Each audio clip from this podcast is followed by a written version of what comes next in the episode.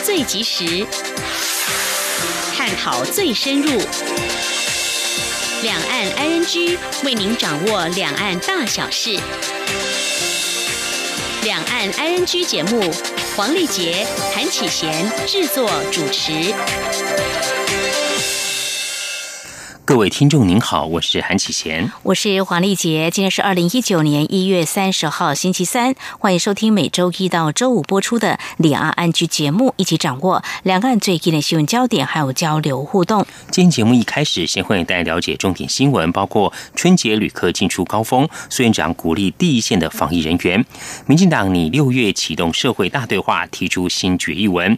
石门水库土地公庙浮出，水主表示水清无鱼。那么在掌握。新闻重点过后，今天话题我们稍后将会连线中央社驻上海记者陈嘉伦来谈几个议题跟讯息，包括过年就快到了。可是，听众朋友，您知道吗？这几年中国大陆民众会特别利用春节期间到台湾来旅游找年味。台湾有哪些人文风情跟过年习俗吸引他们呢？另外，谈到这浙江义乌，有不少台商呢在当地投资。那么，这是中国闻名中外的小商品之都。这个地方呢，生产制造哪些产品，有哪些特色？还有，我们也要关注。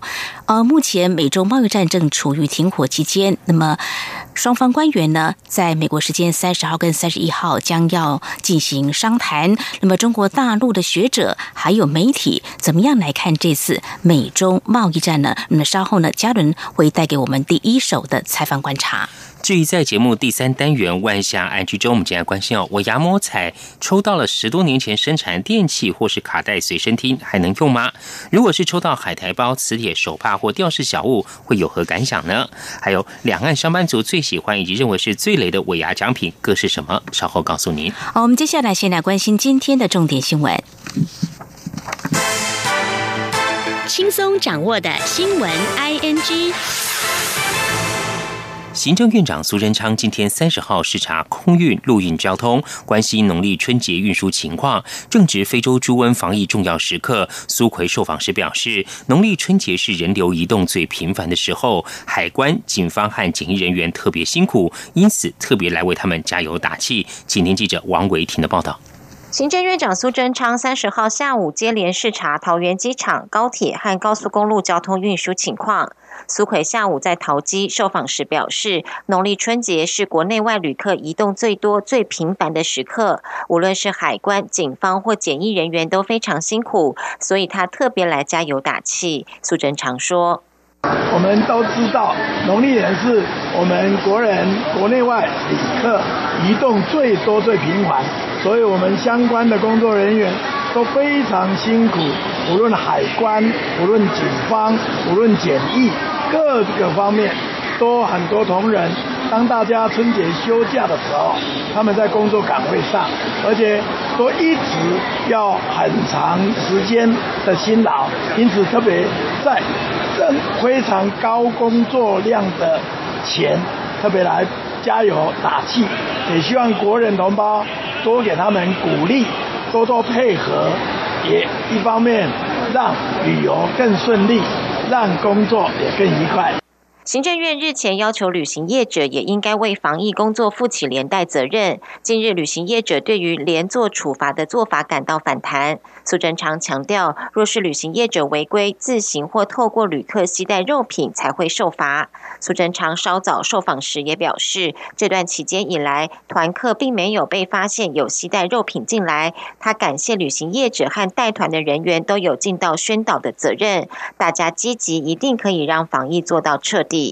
另外，中国国台办表示，蔡英文总统近日频频视察军队，为免军人辛苦，是以武拒统，以武促独。对此，苏贞昌也表示，蔡总统是国家领导人、三军统帅，年节替国军加油打气是必要的工作。比起中国军机、军舰绕台，他希望两岸之间善意往来，这才是相处之道。中央广播电台记者王威婷采访报道。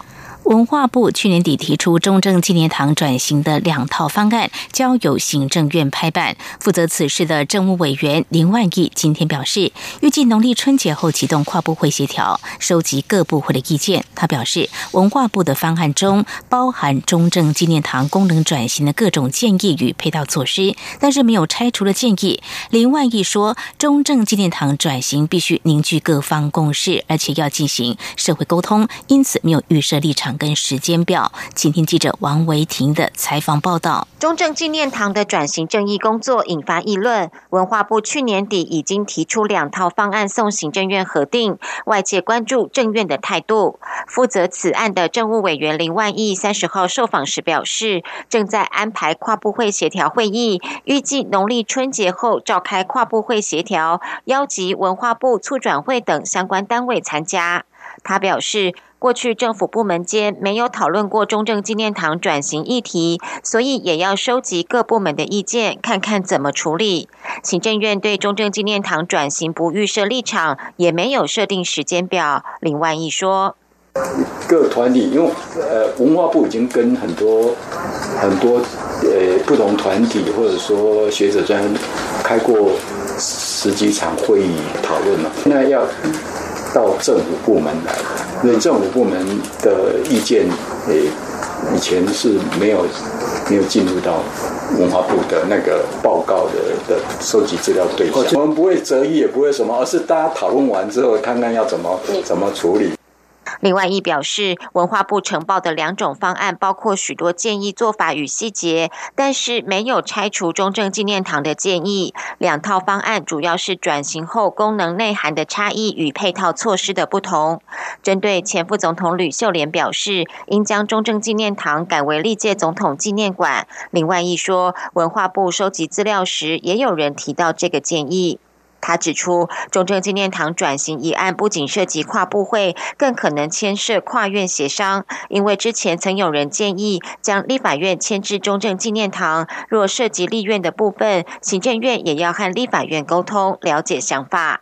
此外，中正纪念堂所在地属于台北市，转型之后的安排也需要台北市的看法。中央广播电台记者王威婷采访报道。对于民进党主席卓荣泰昨天二九号受访，被问到白绿合作时，表示两岸可以是后促兵，绝对不是一家亲。柯文哲今天三十号受访时表示，每个人都有不同的政治主张，所以合作要看项目，不同意见有不同的合作模式。对于柯文哲现象与韩流的异同，柯文哲则认为台湾已经进入极端政治，在网络上形成风暴速度已经从五十天缩短到两周。以下记者欧阳梦平的报道。民进党主席卓荣泰二十九号接受中央社专访，谈到是否会与台北市长柯文哲进行白绿合作时，表示他对于和任何人合作都保持开放的态度，但不能违背民进党的中心思想，例如两岸可以是好邻居，绝对不是一家亲。主张两岸一家亲的柯文哲在三十号清晨视察万大鱼类批发市场以及台北市第一果菜批发市场后受访，被问到对于卓荣泰这句话的看法，柯文哲表示，在台湾不同人会有不同的政治主张，民主、自由、多元、开放是台湾价值最可贵的核心价值。他指出，每个人的看法不尽相同，所以针对不同项目会有不同的合作模式。他说。合作看项目嘛，对，因为因为我们不可能说讲一百件事情，每一百件事情意见都相同。如果意见全部相同，坦白讲，同一个同一个党的人都不见得一百个意见一一百个意见全部相同。所以在不同的意见有不同的这种合作模式。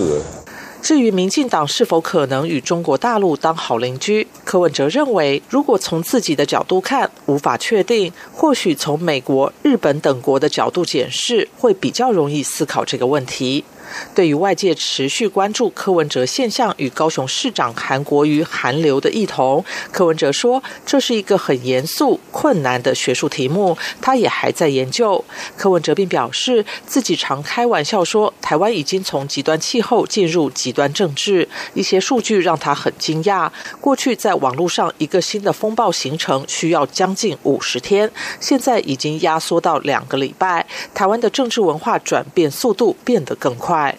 至于他与韩国瑜将在三四月陆续到美国演讲，是否有前后到美国面试的意味？柯文哲认为还好啦。他表示，美国本来就是当今世界上最强大的国家，接受新事物的速度也最快，包括学术研究。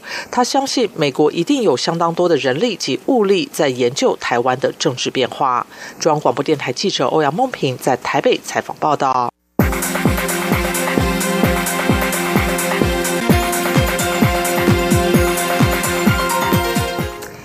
力挺台湾参与世界卫生组织 （WHO） 及美国联邦众议院之前以一致同意方式通过法案支持后，美国联邦参议院军事委员会主席及参院台湾连线共同主席英霍夫在美东时间二十九号领衔提出相对应的参院第两百四十九号法案，要求美国国务卿拟定策略协助台湾重获 WHO 观察员身份。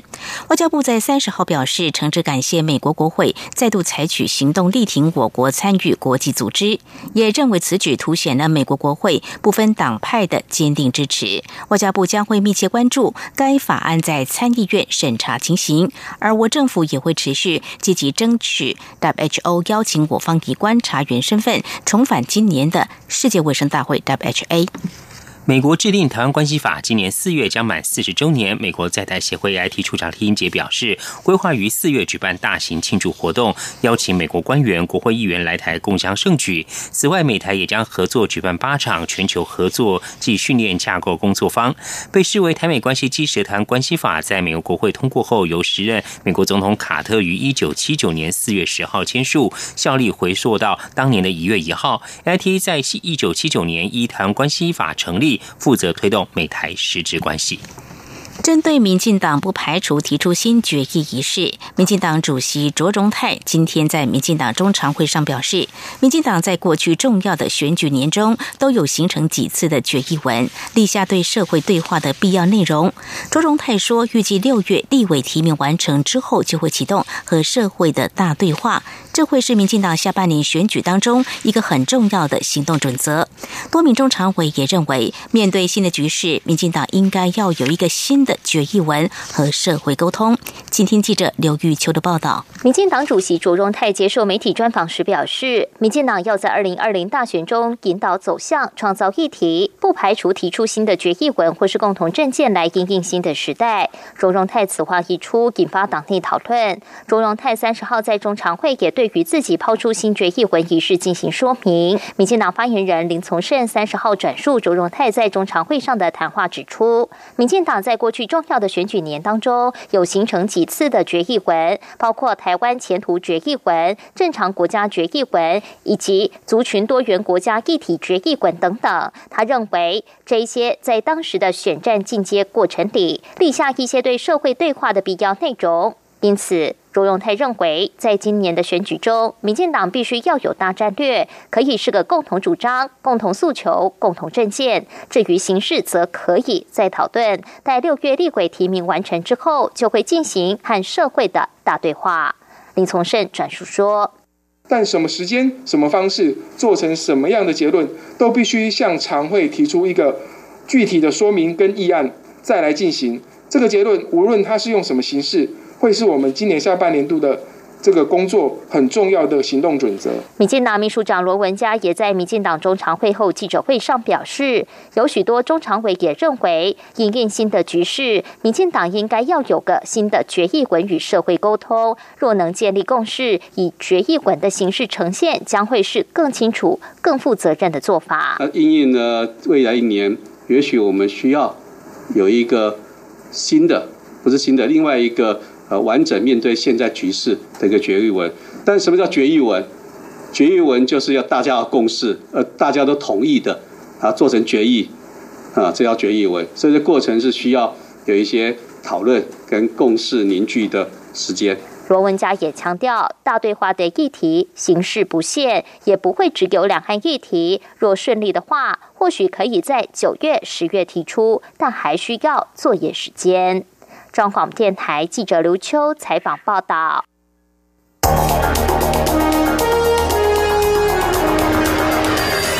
最敏锐的新闻嗅觉，延伸您的视野。让您听到最硬的两岸焦点。连线访问这次随团出访的央广记者王维婷。是的，今天在大陆福建平潭举办了一场两岸关系研讨会，对世界经济与亚洲会产生哪些影响呢？其中五百个是感染艾滋病的孩童，那分散在呃广东。从正经情势分析、两岸交流观察到新闻现场直击，两岸 ING 有最多元的声音、多面向的观点以及最专业的剖析。请收听每周一到周五晚间六点到七点，由中央广播电台新闻部黄丽杰、韩启贤制作主持的《两岸 ING》。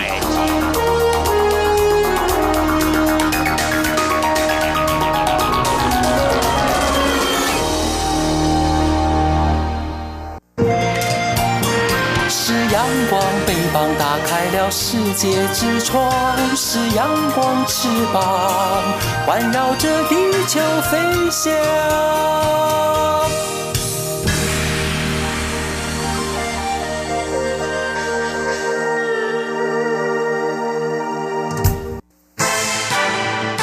轻松掌握的新闻 ING。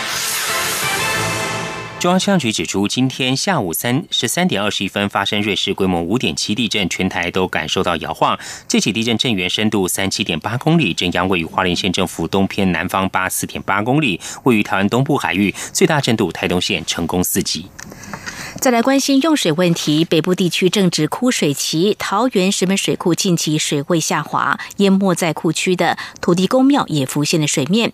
水利署在今天指出，尽管水位降下，但是目前石门水情仍旧是属于正常。加上商请台北市自来水事业处每日支援新北市板新地区用水，已经可以降低石门水库的供水压力，供水无虞。请听记者谢嘉欣采访报道。桃园石门水库因进入枯水期。水位持续下滑，位于水库区水面下的小土地公庙，今年也首度探出头，外界忧心这是水情恶化的警讯。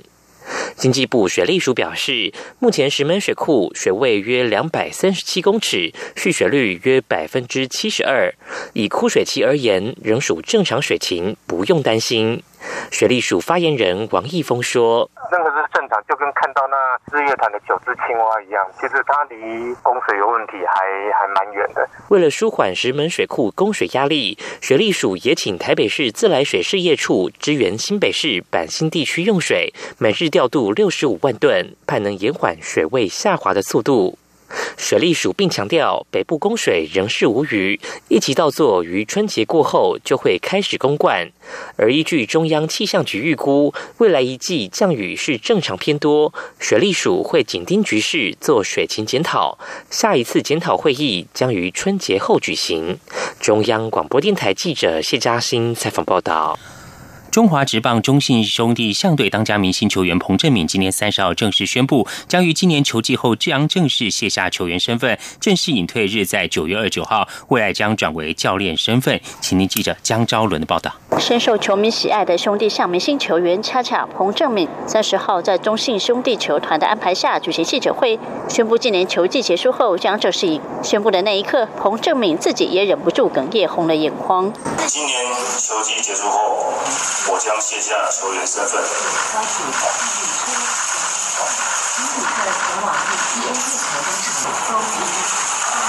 往后日子，我会继续钻研自己的专业，把自己所学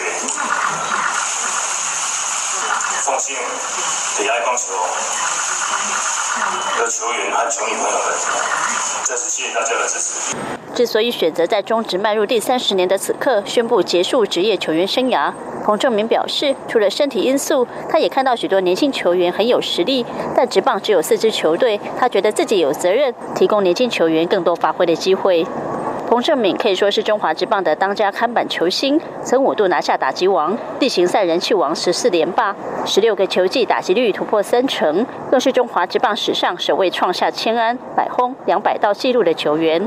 彭正明说：“包括棒球在内，任何一种运动都是一种节奏，只要能掌握自己的节奏，加上后天努力，相信每个球员都能创造属于自己的纪录。”彭正明之所以受到球迷推崇，另一个最重要的原因在于他从未离开过球迷，场上场下形象都很好。尤其在职棒几度陷入千赌风暴时，彭正明仍洁身自爱，奋战不懈，全力以赴，感动无数球迷，带领中职走过低潮。彭正明也速度披上国家队战袍，用肉身偏战，敬业精神令人印象深刻。十九年职业生涯一路走来，彭正明特别感谢家人无悔付出，以及球迷球团的支持与肯定，才能支持他打到现在。这十九年来，遇到很多的风风雨雨，那也在遇到很多高低潮我觉得最重要是球员自己本身需要，嗯，你怎么让球员、球迷们相信你，然后如何去付出你的努力，让球迷看到。那也非常感谢有这么多的球迷能够一直这样支持我们。那我想这也是我们球员所看到，那所以才会养一直坚持下去这样。彭正敏说：“最后一年球季，他最大的目标就是希望再为球队拿下一座总冠军，希望和所有队友一起完成目标。”为了向彭正明致上最高敬意，中信兄弟将例行赛最后一周定为彭正明隐退周，将举办一系列活动。球团同时以“恰恰”绰号设计英文 C H I A 视觉图腾，绣在今年兄弟队球衣上，希望球员们都能效法“恰恰”拼战精神，同心协力拿下今年中华职棒三十年总冠军，不让彭正明的职棒球员生涯留下遗憾。中国电台记者张昭伦台北采访报道。以上就是今天的重点新闻，稍后进行话题安居。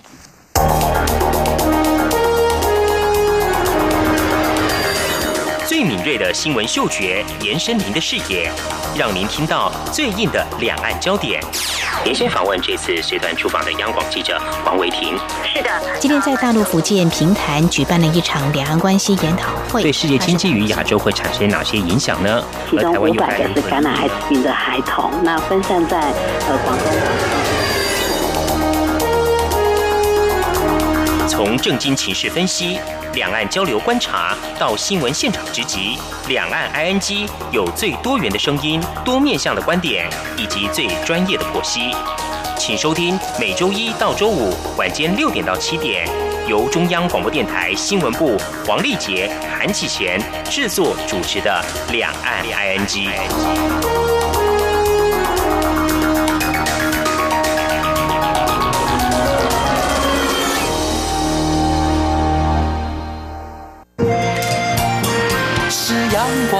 膀打开了世界之窗，是阳光翅膀环绕着地球飞翔。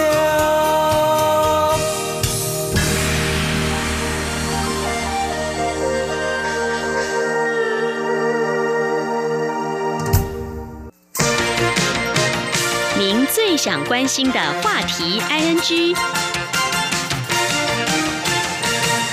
这里是中央广播电台，听众朋友现在所收听的节目是《李昂安居》。接下来要透过和中央社驻上海记者陈嘉伦连线，关注三个议题跟讯息，包括过年就快到了，那么中国大陆民众春节来台湾旅游可以做哪些安排呢？那么谈到呃浙江义乌啊，是中国大陆闻名中外的小商品之都，生产制造的产品有哪些特色呢？另外，我们也要观察啊，就是目前美中贸易战处于停火的期间，双方官员这两天正在美国进行商谈。而中国大陆学界和官媒呢，对待这次呃双方的谈判有哪些看法？相关议题，我们今天节目中访问到中央社驻上海记者陈嘉伦来谈一谈他第一手的采访观察。非常欢迎嘉伦，您好。主持人好，听众朋友大家好，非常欢迎嘉伦。嘉伦，我们首先来谈点轻松的，就是利用这个春节期间啊，出外旅游。其实这几年在台湾逐渐形成风气的啊。那么，嗯，中国大陆民众好像也有一些人会有这样的选择，因为在我们的节目当中，去年其实有分享到有人已经多次啊，全家到台湾来过年。不过，我们很想知道说，这只是少数，还是中国大陆的旅游业者，哎，他们也啊开始开发这块。市场了呢？嗯哼，其实陆客到台湾过年哦，以前其实这个话题大家已经讨论了很久，就是说，哎，过年大家都有假期，就会到海外去旅行嘛。嗯，但是今年这个呢，我问到这个业者呢，他提到一个比较有趣的点是说呢，因为在大陆啊，现在年节的味道其实都很淡。除了说近几年来开始重新去提倡这种传统之外哦，其实已经消失了很久，没有再去提倡那种过传统年节的这种，或是一些民俗节庆，他们其实已经是不太再去提这件事情了。所所以就是变说呢，会有一群很向往，就是小时候那个过年那种记忆的人呢，会特别的在农历年节的时候到台湾来玩，最主要就是要感受以前小时候那种过年的滋味。就问他说，哎，那。专门到台湾为了过年的这个旅游风潮大概有多久了？那他就跟我提到说呢，其实大概从二零一零年就已经开始了，就开始发现说有客人会跟他们提出这样的需求，哦，所以他们就会针对这种想到台湾去过年的人哦，做定制化的行程。那怎么样去感受年味呢？他就有提到说呢，呃，像是在台北的话，其实就是去龙山寺拜拜嘛，对不对？然后还有就是到那个年货大街、迪化街那边去买一些干果啦，或是说看着台湾的民众他们在办年货的那种样子，他们都觉得说，好像跟他们二三十年前的那种景象其实是很类似的。嗯，对，所以呢，业者就是说啊，这样子的客群呢就越来越多，而且。它是呈现一种是很中高端的旅客才会走这样的行程哦，所以呢，他们相对来说是更愿意去为了这一种，就是在旅费上面的规划，或是说在旅游过程中，他们要求是更深度、更精致，而且愿意花钱的。嗯，非常谢谢家人说明哦。那嘉伦，呃，这个旅游业者有没有分享一下说，呃，之前曾经参加过他们这样比较精致来台湾，呃，过年或感受年节气氛这些游客他们的一些反应呢？有，我就有提到，就说，哎，那这些游客们他给你的回馈到底是什么？他们是怎么去分享的？他就跟我提到说，哎，其实有的时候，好像说你特别安排一些行程给他们，他们也不见得觉得说一定要去走一些哦，真的很刻意的去感受年节气氛的那一种景点啦，或是一些行程，也不一定哦。这些路客就说呢，其实有时候你光是走在街上嘛，哈，然后说是走到那个社区里面，就看到每一户人家在贴春联啦，或者说，哎，大家好像互相之间会讲一些吉祥话嘛，然后呃，新年快乐啊，互相问好这样子哦。他们这些到台湾去玩的旅客，就会让自己的小孩子说，哎，你们去听听看台湾人是怎么聊天的，好像彼此人跟人之间的距离其实是很近的，相较于在大陆，其实。很多时候你在路上遇到人都是陌生人嘛，他们其实特别是那种都市化后的结果，其实彼此之间呢是不太互相知道对方的，即使你是隔壁邻居。但是他就说，但是好像进到台湾的社区啦，或者是感觉整个社区还有邻居之间那种团结的力量，他就会觉得说，这个呢也可以让他们小孩子感受到说，哎，两岸文化啦风俗上面的差异这样。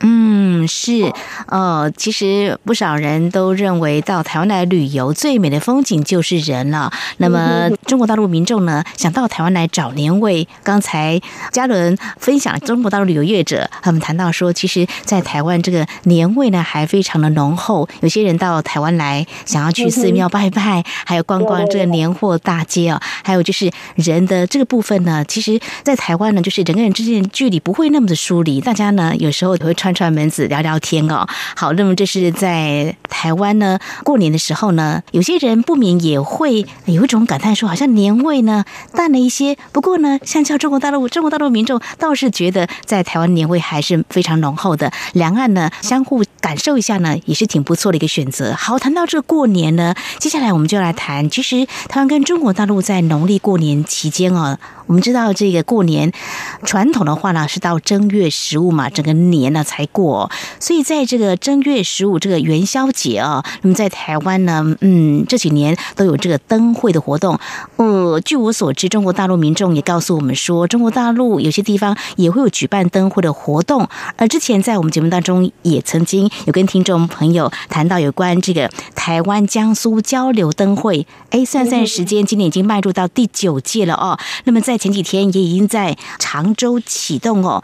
嘉伦是不是可以来告诉我们哦？今年在常州举办的这个台湾江苏交流灯会有哪些特色呢？嗯哼，今年的话呢，就是刚主持人有提到，就是这个苏台灯会哦，已经迈入第九届了。那今年的话呢，是在二十六日晚间的时候，在江苏常州启动。那今年是金猪年，嗯，所以呢，这次的主灯呢，就叫做金猪报喜。那很可爱，这一只猪呢 很有科技感，它不是像传统我们看到它有那种可爱造型的。今年的这个主灯呢，它就特别去强调它的科技感，这样子哈，未来感，所以它的感觉上是比较冷一点的冷色系。他们就给他一个小名叫做金刚猪这样子哈。他们的介绍就是把那个守护山林的山猪啊哈，就是去把那个山猪的这个图像，然后就进一步把它科技化，然后给它赋予未来感，然后就把它叫金刚猪这样子。嗯，今年这个农历年新的一年到来是猪年嘛哈，所以是金猪报喜。那在台湾呢啊，台湾灯会今年是在屏东来举办哦，也非常欢迎呃四面八方的游客，还有包括陆客呢。一起前来观赏。那在这次的呃台湾江苏交灯会中呢，台湾的交通部光局呢，呃有做哪些的推荐？欢迎陆客也前来台湾游玩的时候，也可以到屏东这边来观赏台湾灯会呢。这一次呢，台旅会啊，北京跟上海办事处哦，就是为了屏东的这个灯会哦，也有跟大陆转流都推出说台湾灯会的主题旅游的这个行程。然后呢，如果你到台湾参加灯会的陆客们呢，他就会送给你平安珠。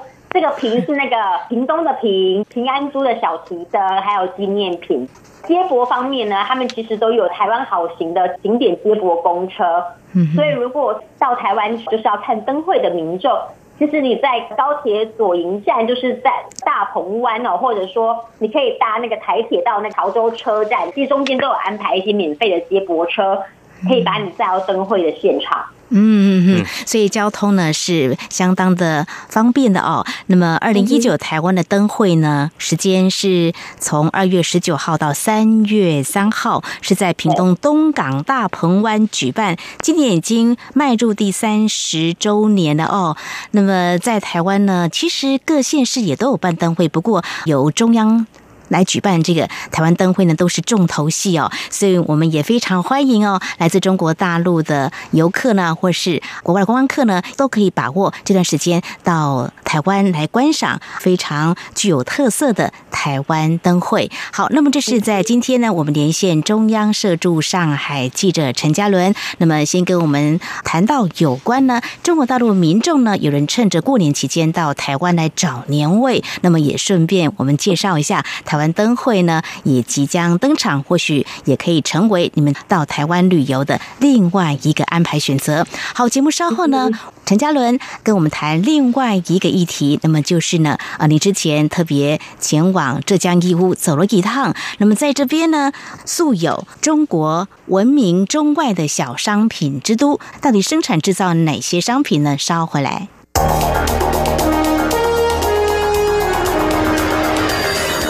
敏锐的新闻嗅觉，延伸您的视野，让您听到最硬的两岸焦点。连线访问这次随团出访的央广记者黄维婷。是的，今天在大陆福建平潭举办了一场两岸关系研讨会，对世界经济与亚洲会产生哪些影响呢？其中五百个是感染艾滋病的孩童，那分散在呃广东。从正经情势分析。两岸交流观察到新闻现场直击，两岸 ING 有最多元的声音、多面向的观点以及最专业的剖析，请收听每周一到周五晚间六点到七点，由中央广播电台新闻部黄丽杰、韩启贤制作主持的《两岸 ING》。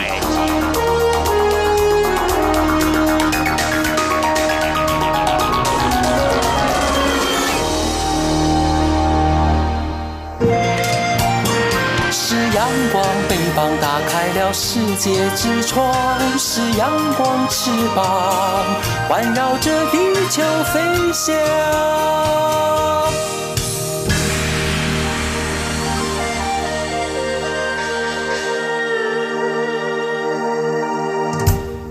这里是中央广播电台，您现在所收听的节目是两岸安居。我们今天节目中呢是连线访问到中央社驻上海记者陈嘉伦。嘉伦，您日前呢有前往有小商品之都的义乌哈，去呃走访当地进行一些采访。那在当地呢有很多商家是经营这个小饰品，还有相关的一些商品哦。那可以帮我们介绍一下目前在那边进的一些呃情况，或者您观察到有哪些的一些趋势或重点呢？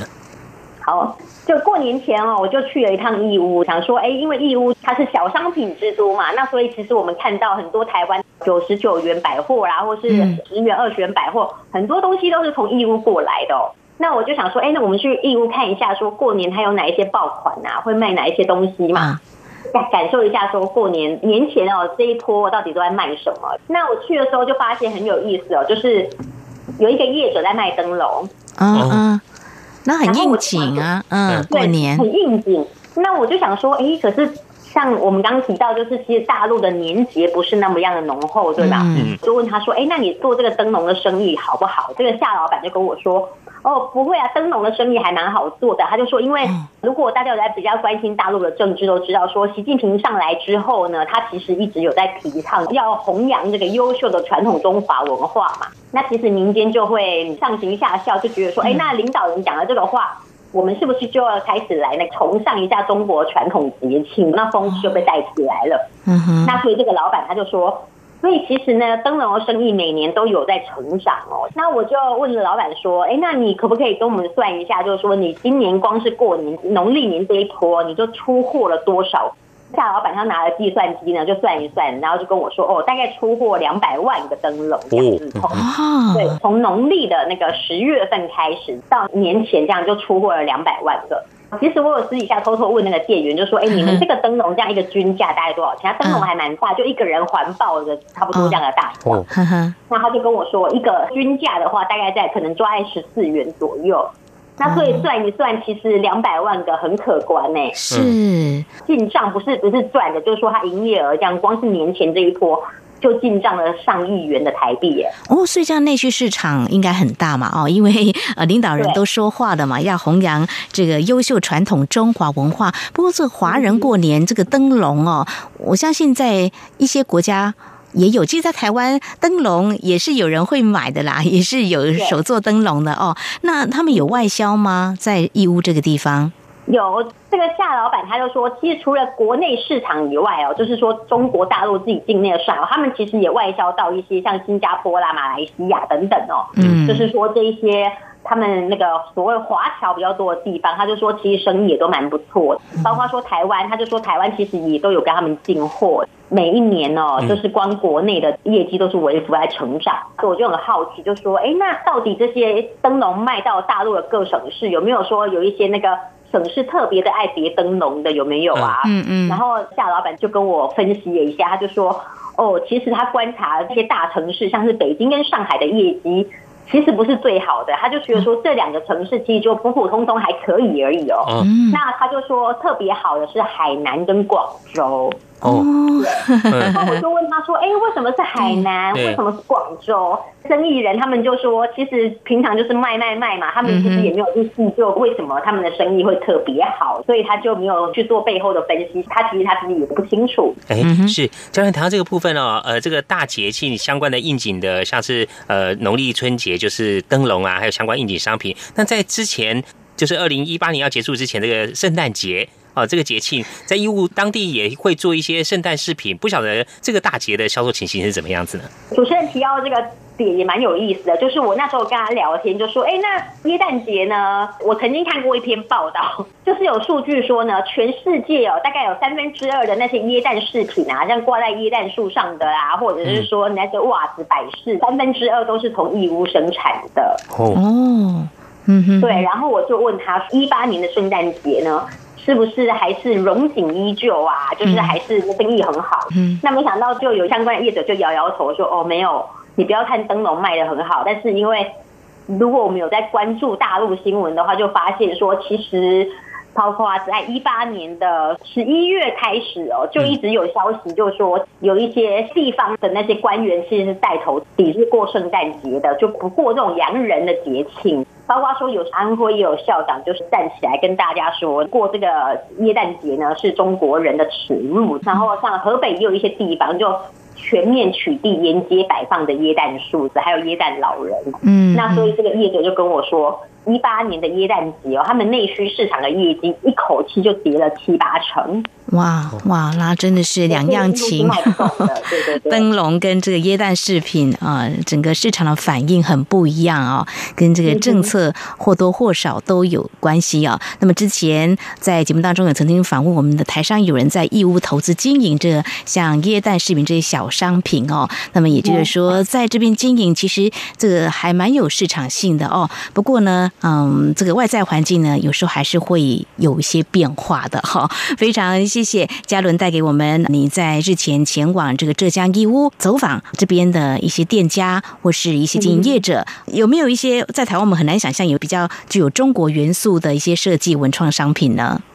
有啊，因为其实义乌嘛，它就是货出人进的状况，其实就很频繁。其实义乌它那边有很多外国人，好，就是来批发的啦，哈，就是全世界做生意的人都会到这里来。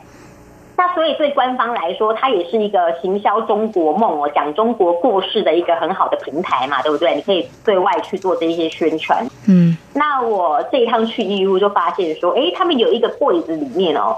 专门都是在摆放所谓中国梦的文创商品，那我都走进去看啊，哦，他卖好多东西，包括有一些是什么中国强飞机呀，哈，嗯，然后还有一些书包哦，书包上面就写说没有共产党就没有新中国这样子哈，然后还有一些中国梦的橡皮擦，都是他们相关推出的文创商品。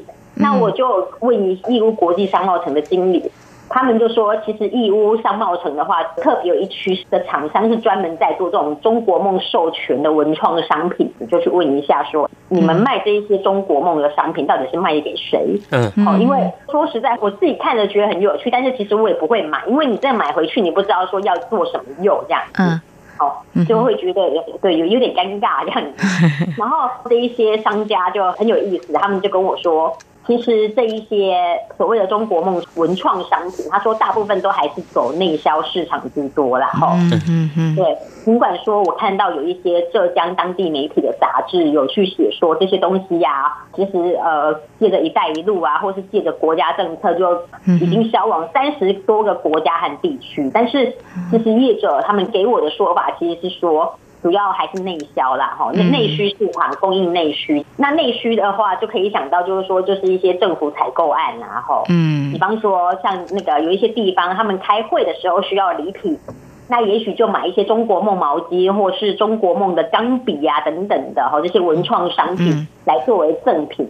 再来，我刚刚有提到，就说他们其实有卖那个中国梦作业簿，还有中国梦的橡皮擦。其实也有资料就写，二零一五年那一年，就是义乌的全中小学哦，需要采用这种封面跟封底都是印有中国梦字样的作业簿。然后光二零一五年当学期哦，就发放了三百一十四万册。嗯。对，所以其实你看哦，为什么会有业者呃，他们愿意去争抢着说要成为授权的经营业者哦？因为其实除了政府采购案之外，学校啊、各级单位啊的这个需求，其实是不亚于就是说你一般的市面上的需求。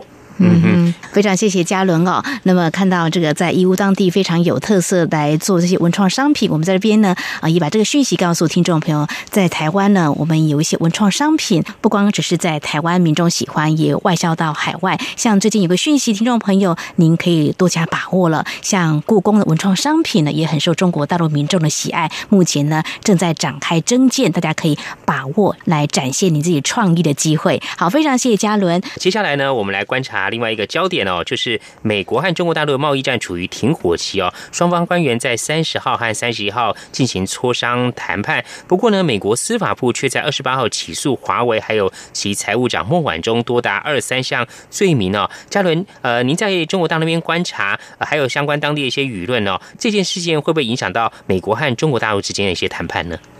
嗯哼。这件事情呢，美国时间是二十八号，那其实北京时间就是二十九号，就是孟晚舟，就是还有华为被美国司法部指控了，总共有二十三项罪名这件事情。其实我们首先先看到陆美的反应，其实陆美反应就是很冷淡，就是大家都保持着静默，就没有多讲什么。但是有一个微信公众号叫做牛弹琴，它虽然是一个个人公众号，但是因为他这个写手哦，他跟新华社有一点关系，他也曾经担任过新华社的驻外的记者，所以其实大家就会把他说牛弹琴这个微信公众号，大家就把他跟新华社有一点点绑在一起。除了这个公众号，他讲话讲的比较直接一点啊，他就说美国这样做呢是赶尽杀绝哦，好，就是去起诉华为跟孟晚舟。就说呃这件事情呢，可能是美国要开始全面污名化华为了。嗯，但是呢，他觉得说美国这样做其实也不一定让美国称心如意。他就说也许会激发大陆新一波的民族主义的情绪哦，大家就会又一直开始更力挺华为啊，然后去买华为手机。然后呢，中国的企业也会因为这样子而更加的用力的创新哦。这是陆媒。就除了这一家那个牛弹琴散发出来的调性，就是批评美国，但是呢，好像也不觉得说，哎，中国会因为这件事情而元气大伤，还有一种觉得说，哎，我们是不是借力使力啊，自我砥砺创新啊，然后大家更爱国，那这是陆媒反映出来的气氛啦，哈，他们觉得对这件事的定调是这样子。那大陆的学者怎么看中美贸易谈判之前哦？美国又突然间指控华为还有孟晚舟。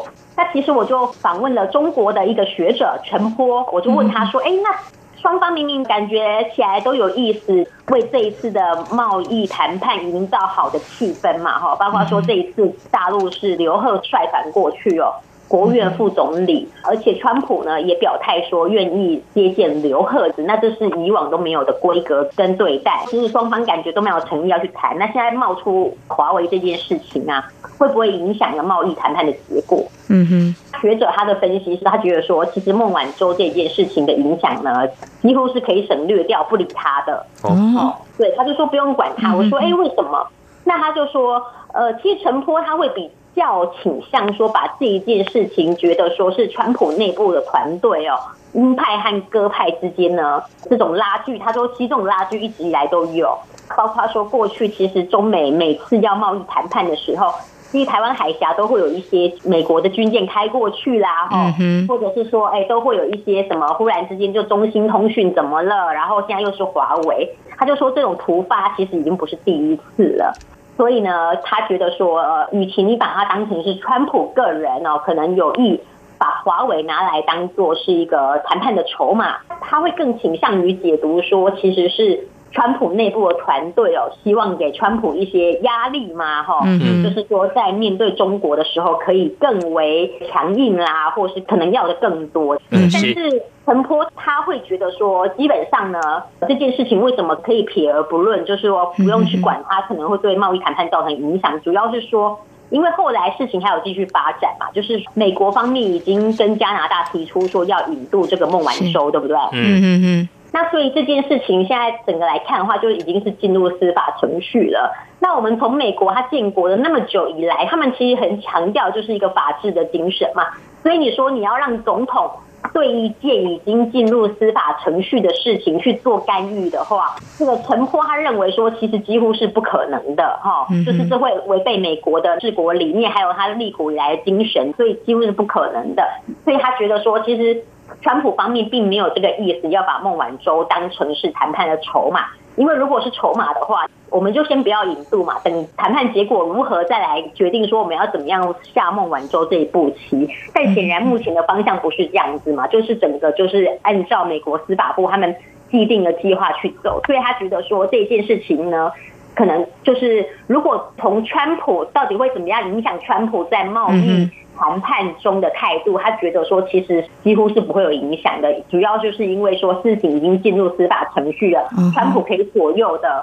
嗯哼，空间范围几乎是零这样。嗯哼，好，非常谢谢嘉伦带给我们有关美中贸易战，特别是啊双方目前正要展开最新的磋商谈判的同时呢，却发生了华为及财务长呢孟晚舟呢被美国司法部起诉，有多达二十三项罪名。那么是不是会影响美中贸易谈判？中国大陆学者，那么还有官媒怎么样来看待这起事件？另外，在今天也非常谢谢嘉伦呢，特别针对。对中国大陆民众，有些人特别会在春节期间到台湾来找年味，还有呢，也帮我们介绍一下你之前所走访在浙江义乌，那么看到中国闻名中外的小商品之都，那么到底生产制造哪些相当具有特色的文创商品？今天非常谢谢嘉伦带给我们你的第一手的采访观察，谢谢您，谢谢嘉伦，谢谢主持人，谢谢各位听众朋友。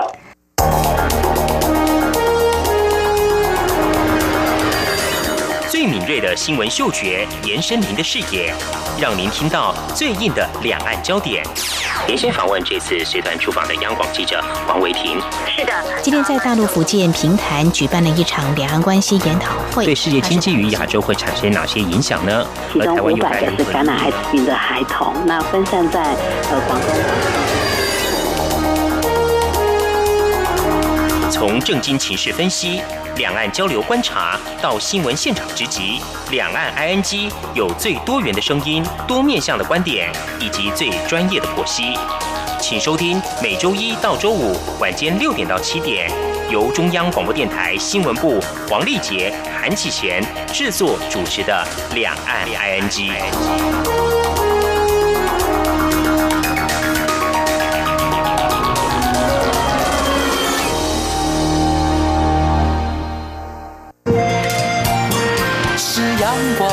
翅膀打开了世界之窗，是阳光翅膀环绕着地球飞翔。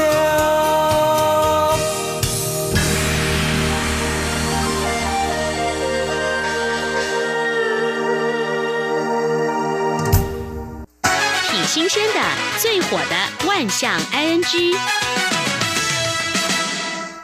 这里是中央广播电台，您现在所收听的节目是两岸区到了万象安居单元哦。现在应该很多上班族，他们公司都已经举办过尾牙了。对，那尾牙大家最期待就是抽奖啊，除了好吃的这个尾牙大餐之外，就是抽奖了。结果有一名台湾女网友脸书上抱怨啊，嗯，她说非常期待年终今年年终聚餐的摸彩啊，嗯，她也摸到东西了哦，是摸到一台电器。哦，这个包装是电暖器哇，她想冬天不错啊，蛮好的。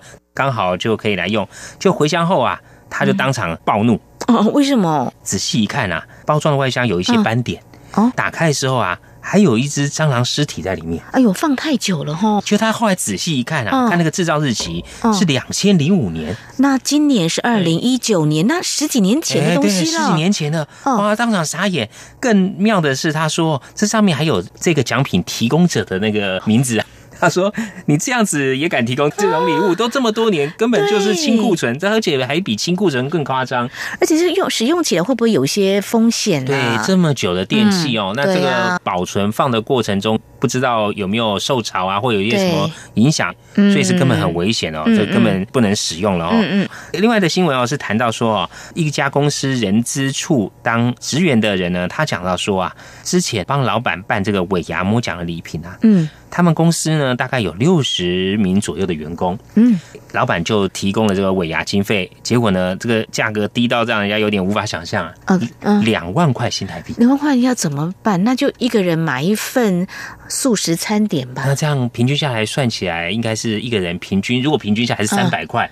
可是尾牙摸奖奖品，你不能 两万元是摸彩奖品，是要给六十名员工摸彩才哦，这样子啊，哇！结果呢，他只好自己啊，呃，想办法啦。于是呢，他就先去跟公司其他同事做外务的同事讲说：“你们是去参观一些展览的时候，有没有拿到一些小赠品？募捐？” 哎，结果呢，同事还蛮蛮帮忙的哦，有这个扇子啊、磁铁啊、手帕、吊饰等等小物，其中啊还有这种瓦萨米跟海苔包啊。啊，那个还有那个使用期限呢。对啊，还有一些饭匙啊等等。他说也没办法，就只好把它包起来了，让这个员工抽奖。结果同仁摸踩到这个啊，心情不是很愉快啦。我觉得这个老板刁难员工啊，巧妇难为无米之炊呀。两万块钱要包办六十个人的尾牙的奖品呐。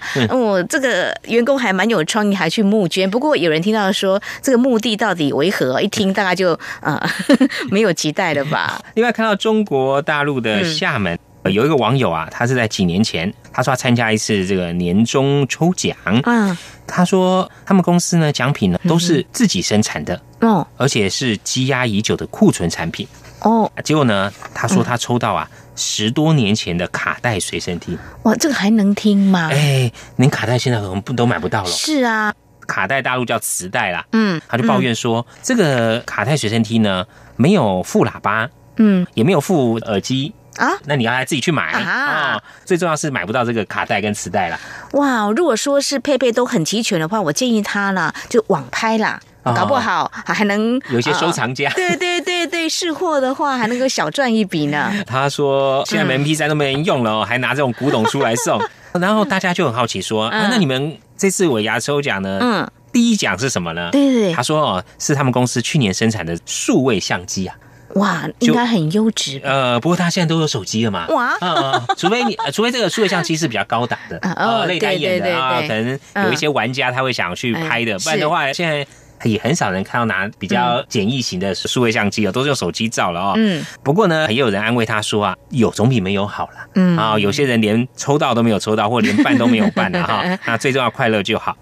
讲到奖品呢，有网友讲说啊，有一年他们公司中秋节，嗯，办这个抽奖，结果他拿到的东西啊，嗯，他本来期待说新闻上面是讲说有些公司是给你很高的现金啊，嗯，那有些是很实用，比如像是米啊、面啊、油啊等等，那有一些就是购物卡、兑换券等等，嗯，他说他是一家小型面包店员工，嗯，他们老板呢就每人发了五斤的自制的产品。啊，这个食案如果控管的好，那也就算还可以啦。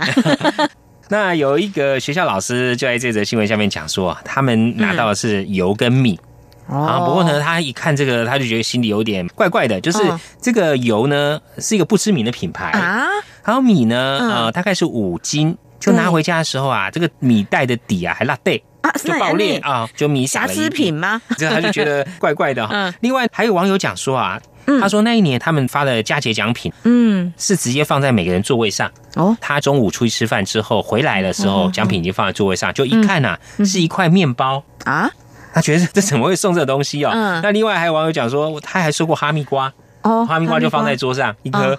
一个网友就讲说：“你们这都还好，至少还可以吃。”他说他拿到两只玩具狗，他就怀疑说这是不是老板之前在哪边拿到或抽到的，就直接就转送给他了哈。那另外中国大陆有一个调查哦，就讲说最希望的年终奖品是什么呢？网友就有很多的创意想法，嗯嗯，比如说可不可以发这个迟到券啊？啊，就迟到不扣钱。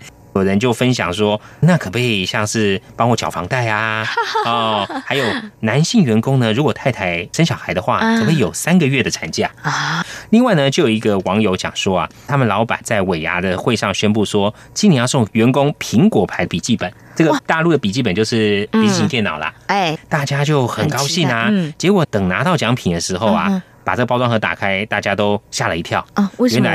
没错，是苹果牌笔记本，是苹果加扑克牌加一本纸的笔记本。哦，这也是创意嘛？不过让这个期待落空，好伤心呐。对啊，好，那看到台湾有一项调查讲说啊，大家都很期待尾牙抽奖，还有加码等等哦。嗯哼。但是呢，有将近三成人讲，如果公司没有举办尾牙，嗯，他就想转换跑道。嗯，哦，就离开这个公司啊，福利不好。他们最希望的抽到的哦，是包括智慧型手机，嗯，还有现金，哦，还有汽车，哇，这个大家都应该很喜欢哦。对对对，哎，百货礼券和机票也蛮受欢迎的。嗯，那最让上班族翻白眼的尾牙奖品哦，就是自产的东西，嗯，茶叶礼盒啊，还有厨具、锅具等等。哇，另外还有很担心啊。就是拿到一些生活上完全不会用到的，放在家里好像又变垃圾，占空间。还有就是说你要使用的，自己还要贴一些金钱。啊，比如说去哪里玩的折价券啊，那这个地方又没有很吸引人，但如果不用又觉得有点浪费，用了你又要贴一笔钱进去。嗯，还有就是公司的库存品，或者是公司卖东西的滞销品。嗯，还有人就是拿到股东会赠品。哎呀，所以老板听到了没有？送礼要有创意，但是送礼还是要送到心坎里了。哎，要送到位。好，是。那我们最后来看啊，是一名台湾网友。嗯，他说他之前去参加年终尾牙前啊，嗯，他就跟他妈妈表示说啊，如果这些抽大奖，比如像 iPhone 的手机啊，啊，苹果最新的手机的话哦，哎，我要孝敬您，就把它送给您。哦，结果这名网友呢，去尾牙的时候呢，也没有抱很大希望，因为他。他说他参加公司委啊，他多年都没有抽中任何奖品。嗯嗯，哎，结果今年呢，真的就真的给他抽到 iPhone 手机，而且还是很不错、蛮高档的 iPhone 手机啊！哇，怎么那么赞？是孝心感动天啊！他那时候心里就有点扼腕，说怎么讲的太快了。可是后来他有送他妈妈吗？哎，对，他说他有送了。那网友讲说啊，哎，就是因为你的孝心，所以老天要眷顾你哦，所以这本来这只手机就应该是你妈妈的哦，就是要给你妈妈。嗯，好，这是今天跟听友分享一些网友参加尾牙抽奖的一些情形跟一些想法。